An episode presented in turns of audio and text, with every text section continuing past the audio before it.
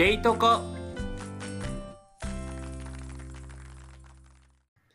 身近にいるはずなのにあなたの知らないゲイの一面が知れる好奇心を刺激する対談番組。顔出ししてないからこそ出演してくれるマイノリティなお話が聞けちゃう。それが友達のゲイ友の知らないところ。略してゲイトコです。私ナビゲーターしゅんことゲイのしゅんすけと。ありのままに語るゲストの話を通じて人生いろいろ、ゲイもいろいろと感じていただけたら幸いです。今回のゲストは30代東京在住、舞台人、ヒロくんです。わはじー。めまして、ヒロです。説明そんな長くなったの？はい、あのー新しいちょっとコピーが入りました。顔出ししてないからこそというね、音声配信ならではの要素をちょっと。アピールしていきたいなということで、では今回ね、舞台人っていうこの肩書きがちょっと気になるところなんですけど、これは後ほど詳しくお伺いするとして。はい。まずはヒロ君の、えー、堂本兄弟一問一答。もう言っちゃうんだ、それ。そうですね、なんか最初にもう言っちゃおうかなみたいあ、な。もう、うん言われる前に。うん。で、もうちょっと人となりをパパッとね、はい。知りたいなと思うので、ではパパッと答える一問一答。はい。参ります。ゲイと気づいたのはいつですか？多分中に。お、一緒かも。どんな人がタイプですか？お酒が飲めて、うんその場を楽しめる人。うん。この1ヶ月何人とリアルしましたか？ちょっとよくわかんないですね。自分の直したい性格は何ですか？ずけずけと物を聞いちゃうところかに。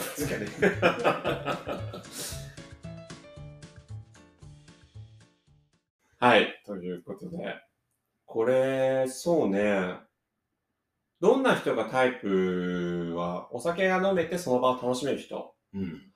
そうすると結構多いんじゃないそれ？なんだけど、うんその自分の興味のないエリアに行ってもうん。楽しめる人。うーん。ある程度の興味を示してくれる人。はいはいはいはいはい。あーあ。じゃあその人の、なんかこう、テリトリーじゃなくて、全く新たなとこ行っても、うん、ワイワイ楽しんでる人。ああ。好奇心旺盛な人とか、うん。いいよね。あとはなんだろう、その自分の時間を持ってる人とか、いいかな。うーん。あ、え、それ自分の時間で例えば？その他人といることもうん楽しめるけど、自分の時間も楽しめる人。うーん。うーん。え、それ、つまりヒロ君と一緒にいるのもいいけど、勝手に自由に楽しんでいただい。てもいいのよっていうね。まあ、僕自体がそんな人間なので、すいません。じゃあすいません。確かにおっしゃる通り。はい。そして、えっと、直したい性格がズケズケと、何、聞いちゃうことみたいな。そうですね。ズケズケと聞いちゃうし、ズケズケというタイプ。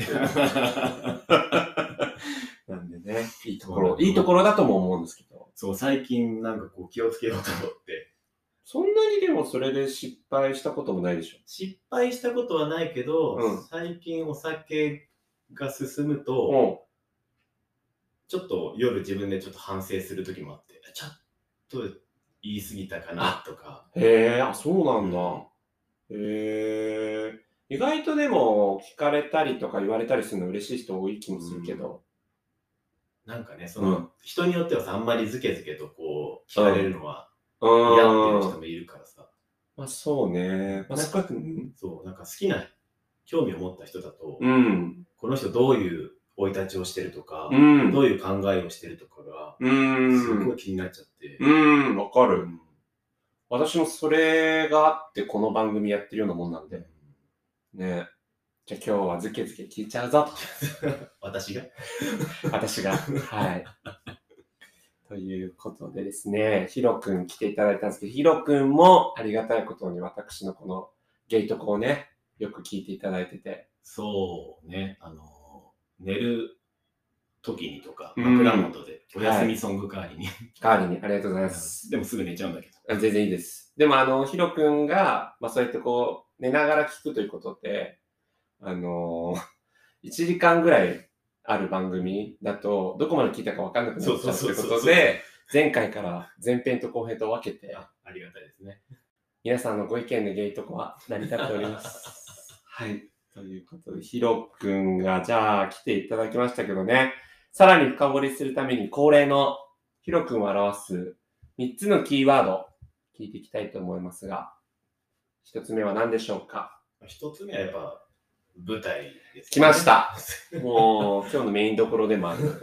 何でしょう、肩書きが舞台人だからね。一応そうなりますね。うん舞台役者をやっております。そうなんですよ、皆さん。あのー、ゲイで、ゲイでっていう言い方だけど、結構いると思うよ。そう、いや 正直いると思うのよ。うん。なんだったら多いと思う、うんなんだった。なんならね、そういうショービズ界は意外と。そうですよ意外でもないね。もう。そうそうそう。でも、あの、決してあの、カミングアウトをしてるとかね、なくて。そうそうそう。うんうん。別に公隠してるわけでもないし、言わないだけみたいうん。だからこう、同じ舞台に立ってる演者の人で知ってる人もいるよ、うんみたいなね。な。いるし、もうゲイをカミングアウトしてうん。る人と共演したこともあるし。あるし、うんうんうん。なるほど。っていう、じゃあ一つ目のキーワードのその舞台ですけど、いつから舞台役者やってらっしゃるんですか？一応学生時代にその演技とかやり始めて、おで、もうアマチュアみたいな感じでおやおってて、もう最近になって、そのなんか、お金を稼げるようになった。うーん。そう、そうだよね。だからそれ演劇部とかさ、そういうようなことやってる人は多いけど、実際に自分が舞台に出てね、お金をいただいてってなると結構限られてくるじゃない。そういう意味では結構珍しいなと思って、ヒロ君は。うーん。すごいです。本当にもう縁と縁がつながってる。うーん。え、学生時代にこう勉強して、どうやってそうやってこうプロの道に行ったの？か。もう本当ざっくり言えば事務所に入ったって。そっかそっか。うんうんへえ。やっぱりその、一般で出てるそのオーディション雑誌とかに載ってる情報って限られたもので、やっぱプロダクションに入って。お話をもらうか、はいあとは本当にその舞台を作ってる演出家さんとかプロデューサーさんとか、あとは振り付けの人にコネクションを持ってうん。う紹介してもらうっていうのが一番ベターかな。ーん。つながりのね。うんあってて。うーん。ええいや、なんかすごいなもうなんか、まあ僕自身こう、テレビ、ドラマ、映画とかさ、舞台とかもすごい好きだけど、実際のこう演者の人たちって、どんな感じなんだろうっていうのがこう、全然想像つかない。まあねそううん。なんなら、肩着の仕事じゃないみたいな感じするからね。そうですね、特殊だなっていう。特うん。だから、実際どうなの？こうやってて、なんかここがすごいやりがいあるなとか、ここ最高だなみたいな。あー、やりがい、そうね。なんか好きなのは、うん。実は本番よりお稽古の方が好きだったり、そうなの？意外。お稽古の時でみんなでこう、ディスカッションしたりとか、いろんな試行錯誤しながらっていうのが意外と楽しくて。まあ、本番中でもそういうのはやるんだけど、みんなでこう、一個の舞台を作り上げていくって感じの作業はすごい好き。実際なんかその舞台監督の人とか、脚本の人が結構全部決めちゃって、とかではないんだ。そう結構演者の人たち同。そう、あのー演出家によってそれはバラバラで、はいはいはい。いろんな演出家さんがいて、うんもう、じゃあ君はこのセリフでこっちに動いて、君はこうでこうでこうで、で、君はこっちでこっちでこっちでっていう、一個一個の動きを決める演出家さんもいれば、うんじゃあざっくりとした感じで、うんこういう場面なんで、じゃあどうぞって感じの人もいるし。あ、へえ、なるほどね。それ舞台監督さんが言えばその映画の監督みたいな。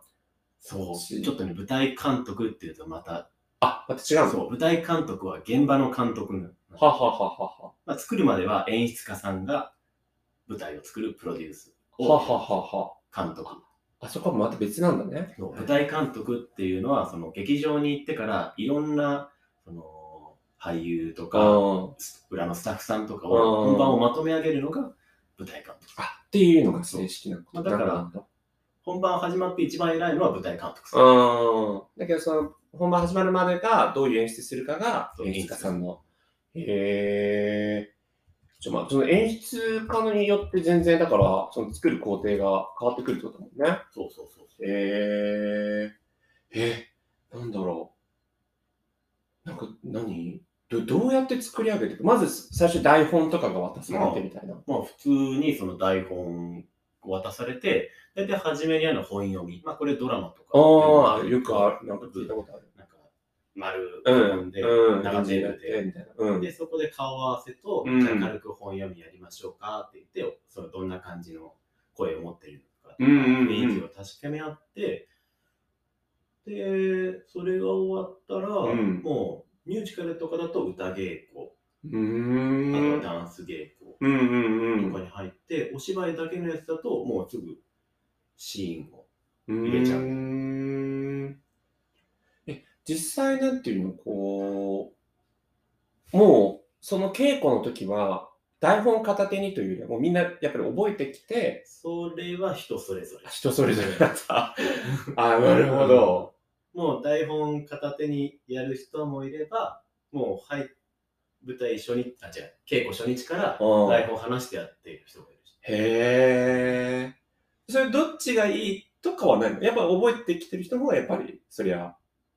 まあ、どっち、まあ、覚えた方がいいんだけど、うんその、ものによっては演出家さんがその時にセリフを変えたりする場面もあるから、あ。まるっとそれを覚えるっていうよりは、何パー、50%ぐらいをさらっと覚えて、はあはあはあ対応していくっていうのが一番いいのかな。それがなんかすごいよ。だからあくまで脚本の人は脚本で、だけどもう演出家の人がセリフ自体変えちゃったりとか変える人もいる。いるし、変えない人もいる。いるし、本当にだからやっぱみんなで作っていくって感じなんだよね。だから結構対応力っていうのは。本当だよね。うんで、その作り上げていく工程が、ヒロ君的にはすごい楽しい。うん結構、その途中段階ですごいアンテナ張ってるから、んどういう風に動きをするとか、うん。こう動いたらこう動くみたいなやつはもう打ち合わせがないから、うーん。なるほどね。いやーなんか、まあね、私も元、あ、元っていうか、まあ今でもその会社員でさ、会議とかさ、なんかこう、新しい商品の企画会議とか、なんかこう、なんとなくサラリーマンだと、こう、なんとなくイメージあるけど、やっぱ全然舞台役者とかも、どういう工程まあでも考え方としては一緒なんだよ。その自分をプレゼンするみたいなこと思えば。自分はこういう役でこう動いていました。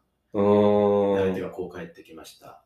で、こうやり取りをして、はいはいはい。それを演出家さんが見てどう判断するか。なるほどね。そうだね。まあ自分の作り出すアウトプットがまあ自分のその演技というかね。ああ。え、逆にじゃあ大変なこととか苦労することとかどういうのかまあ同じようで、そのいろんな人がやるからうんタイプも違うし。その自分の画を通す人もいれば、うん。全く出さない人もいるし、その、なんだろう、そのカンバセーションっていう。セッションがすごい難しい時は大変かな。ああ。え、それ例えば何？全然もうアドリブでうん。急になんか、うんみたいな。うん。え？みたいな。はいはいはいはいはい。そんな段取りみたいな。いや、だからそれ勝手にさ、その脚本家とか演出家すっ飛ばして、勝手にその演者の人がやっちゃうってことでしょ？俳優が。まあさすがにそんな極端な人は、めったにいないか。めったにはいないけど、ああ、うんさすがにそうか。うんああ。まあでもその対応力だよね。そうそう臨機応変さが求められるのが、まあ言うてもその、一人じゃ作れないから、うんうんでそれをワンオペでやっちゃう人だとうん結構大変かなっていう。そうよね。うんそれはまあ確かに一般的な。舞台なんうんてテレビと違うから、うん照明さんとか音響さんとかもいろんなスタッフさんが関わってきて、うん。ここのシーンの時に2番に立ってうん目を向いてくださいみたいな決まり事は出てくるわけで、うんそれを守れないと、ちょっと照明さんから嫌われちゃうっていうのがあ、そうかそうかそうか。こっちはこっちでもうちゃんと仕事してんのに、仕事やってんのにうん。そりゃそうよね。そんな、もう、スタンドプレイみたいなのはね、どの仕事でも嫌われるけど、それ一緒だね。ああ。うーん。実際稽古始まったら、なんか朝何時入りで何時退出とか決まってる？それはスケジュールによるって感じかうな。ーん。自分の出番のシーンが多ければずっと一日いるし、ちょっとだったらもそうそう。う、おーなんか、その舞台の種類にもよるかもしれないけど、どれぐらいなんですか、稽古？期間っていうか。どうだろうね。この間俺がやってたやつだと2ヶ月半ぐらいかな。2ヶ月半、その何？例えば会社員だとさ、平日5日とかが、週休5日働くみたいな。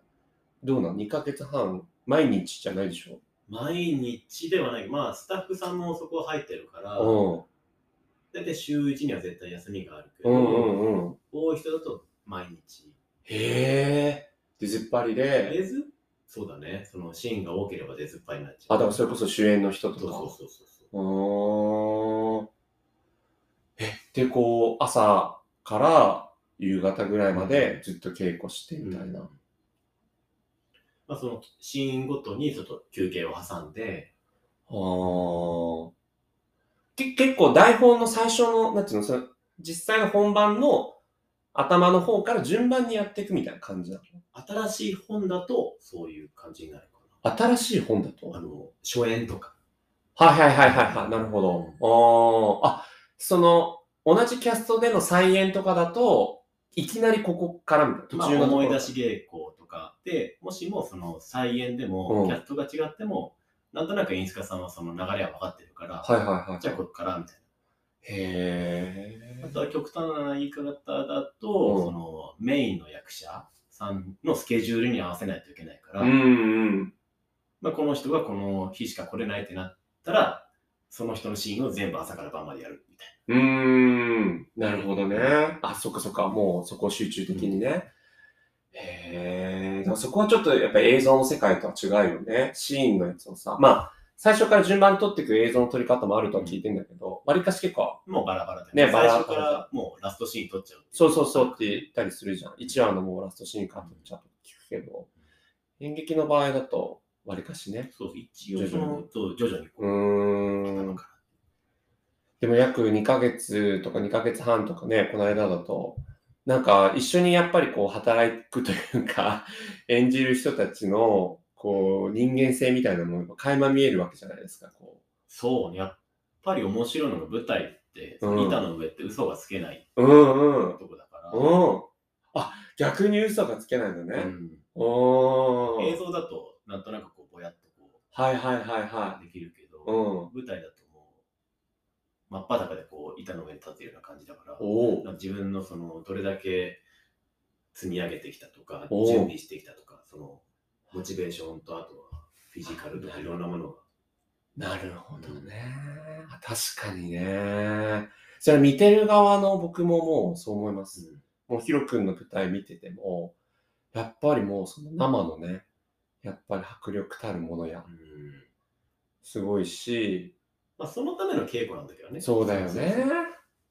それをやってるからあのできるっていうそうだよね。だからね、映像の世界とかだとね、あんまりその稽古みたいな概念じゃなくてね、まあシカメリハみたいなね、そううそうそう、あっても出ちゃうみたいな感じだから、違うよね。わーっとこう一個一個積み上げて作ってってっていうね。なんかそうだ、あの映像の作品も好きだけど、やっぱり舞台も舞台ならではのね、なんか積み上がって、みんなでこう発表、みんなで発表会って急になんか お遊戯会的なテンションになっちゃうけど、あれはやっぱスパークするものがあっていいなって思う。でたまにこういいセッションができるともう、うん。どんどんどんどんいい舞台になってって、今日すごいノリがいい。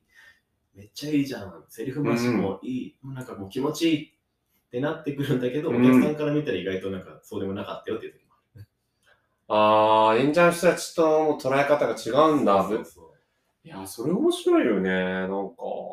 でもお客さん客席の空気もあるから舞台ってあの舞台だけで作ってるものじゃないから客席も含めて劇うん場の一個の空間で作るのが舞台なんでああ。だから、ちょっと笑ってほしいシーンとかで、やっぱ客席がドンって笑ったりすると、やっぱ空気が一気に良くなったりとかでしょ？まあ、それで役者も乗っていくし。うんうんうんうん。でもなんか、まあ、全然知らんけど、欧米と比べて日本のお客さんってみんなおとなしいイメージがあって、そうね。なんか、うん、そうは言っても、やっぱ違うんだね。その日その日によってのお客さんの空気感が。へそうえ。その、探るじゃん。うん。笑っていいのかしらあ、はいはいはい。拍手していいのかしら？まあ、誰かがやり始めると、あ、じゃあいいんだ。そうそうそうそうそう。右向け右的なとこあるけど、うん自分もそうだけど、うーん。とはいえ、なんか一律じゃなくてやっぱ違うんだね、その日そうだね。その、本当に、役者のコンディションも違うし、おう客さんも、その、毎日違うから、ん。うん。はやっぱそれは生のいはいはい。魅力というかね。え、なんか逆にさ、別にそれもご自由に楽しんでくださいかもしれないけど、演者、舞台人としての、なんかこうお客さんにこうあってほしいみたいなところってあったりする？こうあってほしい。う。マグロじゃなきゃいいじゃ無反応じゃなきゃいいじゃん。ん。マグロっていうか、もうあの、マグロだよね。うんあの、私を楽しませてちょうだいみたいな感じのよりは、せっかくね、お金を払って、ね、うん来ているんだったら、ちょっと前のめりになってもいいんじゃないの？って思う。そうですよね。あ一緒にだから作っていくっていうね、そうそうそうそう気概ね。距離感をこう、ね、なるほど。こっちがこう歩み寄っても向こうが動かなかったらしょうがないし、こっちから歩み寄りで。うーん、やっていくっていうね。そりゃそうだね。だからもうなんか、まあ極端に言えば自分が拍手したければ拍手してもいいし、うん別に拍手するシーンじゃなくてもとかね。まあコうんロナ禍だけど、まあ今も結構、ね、お客さんも入ってるから、うん。まあ不織布マスマスク笑ってもいいと思うし。ああ、そうよね。うん。いや、この間の、だってヒロ君の、あのー舞台だとね、もう笑うシーンはみんなやっぱ笑ってたし。あれはいいよね、やっぱね、一体感。うーん。まあね、いかんせん、そんな安いチケットではないからさ、ああ、まあ気。軽に映画みたいにさ、来れるわけじゃないけど、うーん。でもやっぱりその生の魅力っていうのがそうね。そうね。あのチケットのやつはでも確かにまあ、ね、2000円とかそういうレベル感じゃなくてね、うん1万いくらとか、まあ舞台にもちろんね、ね、よると思うから、こう、ミニ劇場とかの下北でやってるようなやつだとね、2000円、3000円とかあると思うけど、結構ヒロ君が出てるやつはね、大舞台で。ね、うーん。すいません。いやいやいや、でもなんか、ま あの、今も聞いてて思ったのは、やっぱその演者の人たちだけじゃなくてね、その照明さんとか音声さんとか、いろんなこう見えない人たちの力があってこそ成り立ってるからさ、そりゃ人件費かかりますよねっていう感じね。うん。いや、でも、あの、もちろん値段以上の体感、体験あを、うんうん、いつまあも、、それがね、僕らの仕事だから、は来てよかったって思ってくれれば、万々歳。毎度思ってます本当に。うん、おかげさまで、そういう機会でもない限り、なかなか人によってはさ、やっぱほら、舞台って馴染みがうんない人もいるじゃない。だから僕はヒロ君がいるから、やっぱりこう、ね、定期的に舞台見に行けてよかったなと思うんだけど、どうなんだろうね、舞台とかまだ馴染みない人とか、何から始めるのがいいんでしょうね。まあ、かんまあ、ら入り口的にはその劇団四季とかがさ、あーわかりやすいんじゃないかな。ああ、確かに確かに。うん。ミュージカルで、はいはいみんな作品は知ってるから、そうね。確かに確かに。うんこの間、アナ雪見に行ったんですけど、あもうあれは、なんか、まあ別に僕も、あの、初心者ですけど、まあ特に初心者の人には向いてそうな舞台だなと思いました。うん。劇団四季しばらく見てああ、本当。ううんん。ヒロ君もまあ自分が出てるもの以外に舞台見に行ったりとかもしてる。ない。うん、本当になんか役者つながりで行ったりとか、あこの人の演技ちょっと生で見たいなと思った時に、はいはいはいはい。なるほどね。この間、その、このポッドキャストうん。に出るので、ちょっと質問をくださいみたいな感じではいはいはい言っはたら、何かこう帰ってきて、い。うん。その時何だったかな？ギャラ？きたがるね。確かにでも気になる。ギャラは、うん。舞台だと、うんまあ、大体ワンステージ換算。あ、そうなんだ。ワンステージいくらって提示されて、うん。で、公演数かける。で、それがお給料になるんだけー。ど、うん。まあ、そこから事務所に入っていたら、何パーセントかマージンが取られて、ああ。うんはいはいはいはい。え、あの、稽古やってる期間中は出ないの？出ない。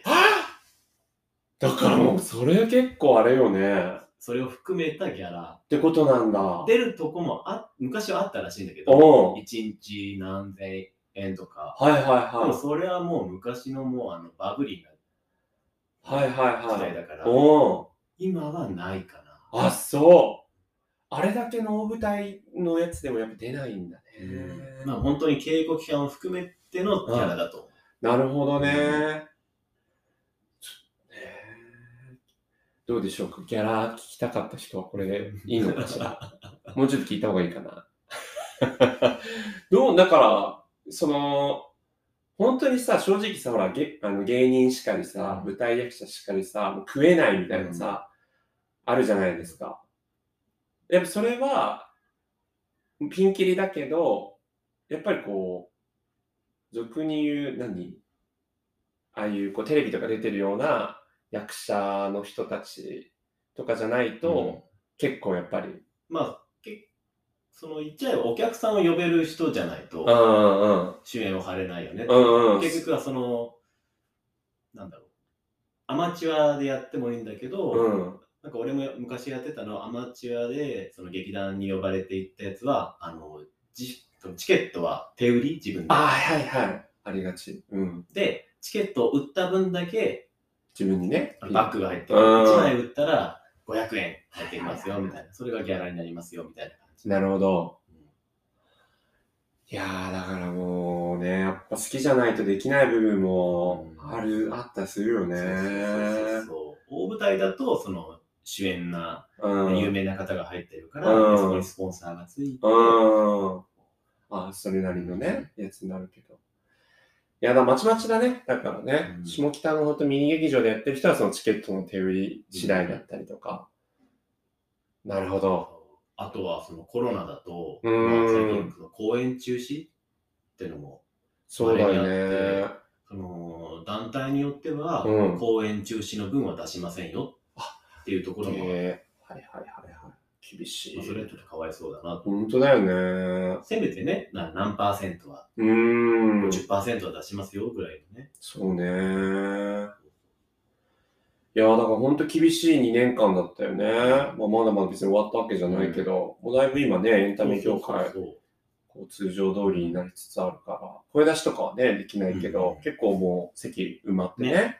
できるようになって、一個一個は、うん、そうそうそう。だけど、あれじゃあなんか、まあ、やってるけどね、見入りとしては、でもなんかね、お客さんもね、その時は面白くて、うん、なんか、私たち行っていいのかしらみたいな感じのお客さんもいた。見たいんだけど、東京の、その時やってたのはその渋谷とかでやってるから、渋谷に来るのが怖い。はいはいはい、そうね。やっぱりあ劇場には行きたいんだけど、ー行っていいのかしらっていうお客さんが結構いて、でも来てくれるお客さんがいるから、はいはいはい。来てくれたお客さんにはもう存分にうん、楽しんでいただいて。楽しんでもらって。そうですね。はい。他のあの質問としては、他に何があったんですか？その喜怒哀楽のうん。トレーニングをやってるんですか、うんうんうん。僕はやってません。ヒロ君はやってない。いや、あのー、ひヒロ君聞いていただいたと思うんですけど、私、あの、ラジオドラマにこの間出たんですよ。医者役だったんですけど、あの、その音声をインスタのストーリーでね、流して聞いていただいたじゃないですか。はものすごい棒読みじゃないですか。あの、AI いや、そうなんで流したやったのかなぐらいのね、やつだったじゃないですか。でも、僕的には、もうめちゃくちゃ感情を込めてやってるつもりだったの。どうしたら、ああいうのってこう、上手くなるの？でも今そういうことができてるわけよ。あ、そうだから会話で、やったら自然になるけどそ、あれ一人で喋ってるからできないんだ。で喋る。あ、あれ一人で喋ってる一人で喋ってんのあの、うあの、掛け合わせじゃないんあ、ですよ。だったら難しいよ、それは。それは難易度高い。そうだよそのね。やっぱり相手の顔を見て、空気感でキャッチボールをすれば、うん。自然とできるけど。やっぱりこう、難しいよね。そう、一人でそうブース入ってやってるから。そう思うと声優さんってすごいなと思う。ほんとそう思う。だからもう自分がやってる3倍、4倍の感情込めてやってんだろうね。まあよくさ、声優さんの演技でもう、ちょっとどっこいしょしないと、うんどっこらせかな。うん。ちょっとプラス0.5、違う、1.5倍ぐらいのうん演技とか、本当に、んなんだろう、普通のアニメとかだと2倍ぐらいのエネルギー使って、そうだよね。あれはすごいなんかもう声優さんともお仕事をしたことがあったけど、やっぱその瞬発力たるやにね、すごいなと思った。うーん。引き出し、あー。声のバリエーションの引き出しとかがさ、あー。すごそう。またちょっとその芝居だけやってる人とは違うアプローチの仕方。おー。ねそれはへえ。確かに、もうね、声色、うんもうね、何役もできちゃうみたいなね、世界だもんね、声優さんってね。へえ。でもやっぱりその音色だけでやっちゃうと、その、芯がないってよく言われちゃうから。はいはいはいはいはい。音音だけに頼らずに、こう、ちゃんと心で演技をしなさいっていうのはよくある話だよね。あ、じゃあテクニック的な部分だけじゃなくて、もちろん心も。うんうんでも、そのやり方もたまにする。なんか、自分がこう、セリフ喋ってて、うん。なんかこう、違うイントネーションとかないのかな？うん。とか、まあ、なんだろうな、この間の舞台ってなんだろう。しょうがないね。とかあったら、うんもうちょっと違う言い方で、しょうがないねとか、しょうがないね。しょうがないねとか、イントネーションいろいろ変えて、わ本当だ。うん。変えてって、あ、このイントネーションってもしかしたらこの感情につながるかも。で、はいはいはい。あ、この感情ちょっとありかなっはいはいはいはてやるときもある。い。へえ。でも実際に演技をするときは別にその音程をたどるわけじゃなくて、うん。もう全部忘れて、その場に臨んで。あ、だから生ものだから、もうその場その場のやつをもう出すんだよね。いやー、なんか本当にすごいことだよな一発勝負っていうかさ、やっぱさ、舞台の。うん毎度毎度あれにこう、すごいプレッシャーだと思うんだけど、こうよく出てんなと思って。まあね。いや、でも、まあ楽しいよ。うん楽しいんだ。ある意味ちょっとお祭り的な部分もあるのかな、まあもちろんその、まあ、まあ、え演技がね、暗い演技ばっかだったらあれだけど、この間こう、ヒロ君が出てたやつとかは、わりかしこう、わちゃわちゃするシーンもさ、多めだったからさ、なんかお祭り的な感じで、もうアドレナリン出まくってやんのかな、みたいな思ったんだけど。うんでも暗いシーンは暗いシーンでそうね。そう。あったし、ね。楽しいしああ、そうなんだ。へえ。実際でも本当にあの、もうこれ聞いてる人たちが、まあ、必ずや知ってるであろう芸能人のさ、人たちともこれこれまでも何回もこう共演してきて、どうなんですかああいう芸能人の人たちの。まあ、人だなと。どういうことどういうこと？どういうことどういうこと？まあ、どういう意みんな人間だなと。味 なるほどね。あのね、芸能、まあ俺も最初その、すごい方々とその共演をうん。した時に、うん。する前に、うわすごいな、もう、お、なんかもう、すいませんみたいな感じで、はいはいはいなはなっちゃうのよ。どい。ううしても。んうん。はじめまして。へこへこへこみたいなね。うん。でもなんか、それはもう、演技が必要ないことだかあら。ーそうそうそうそれがなんかこう、舞台ってさ、うん映画と違うとか映像と違ってさ、うん映像だとその日に初めましてで、や演技して撮って終わってさよならだけど、うん。舞台ってこう、1ヶ月ぐらいは一緒にいるから、うんうんいろんな空気感の中で、こう、その人と会話をして、うん。うん。ああ、なるほどね、こういうこともできるんだ。あ、じゃあちょっとこれも提案してみようかなとか、逆に向こうから言われたりとか。へえ。なるほどね。だからあんまり考えないようにしてる。一う応、んあの、敬意は払うけど、うん。へこへこはせずに、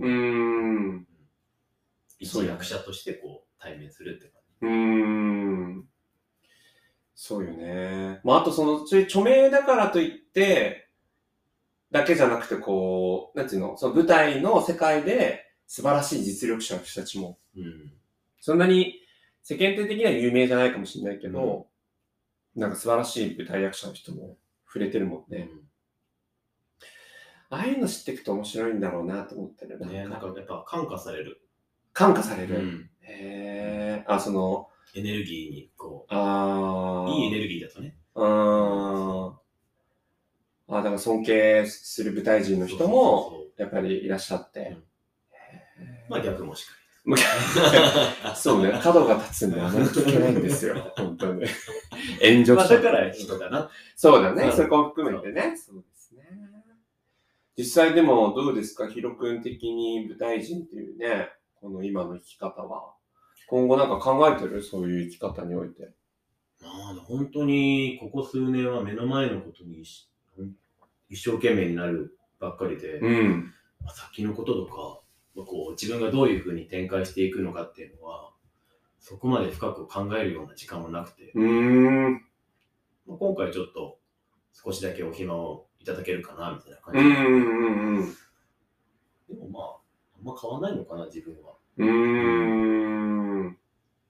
まあ、目の前に課せられた、うん、だから一自分の行きたいところに行って、あ、うんこれ行きたいなと思ったところに足を運んで。出会って。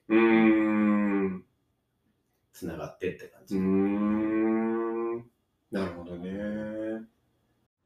ヒロ君の残りのお話は後半戦をお楽しみに。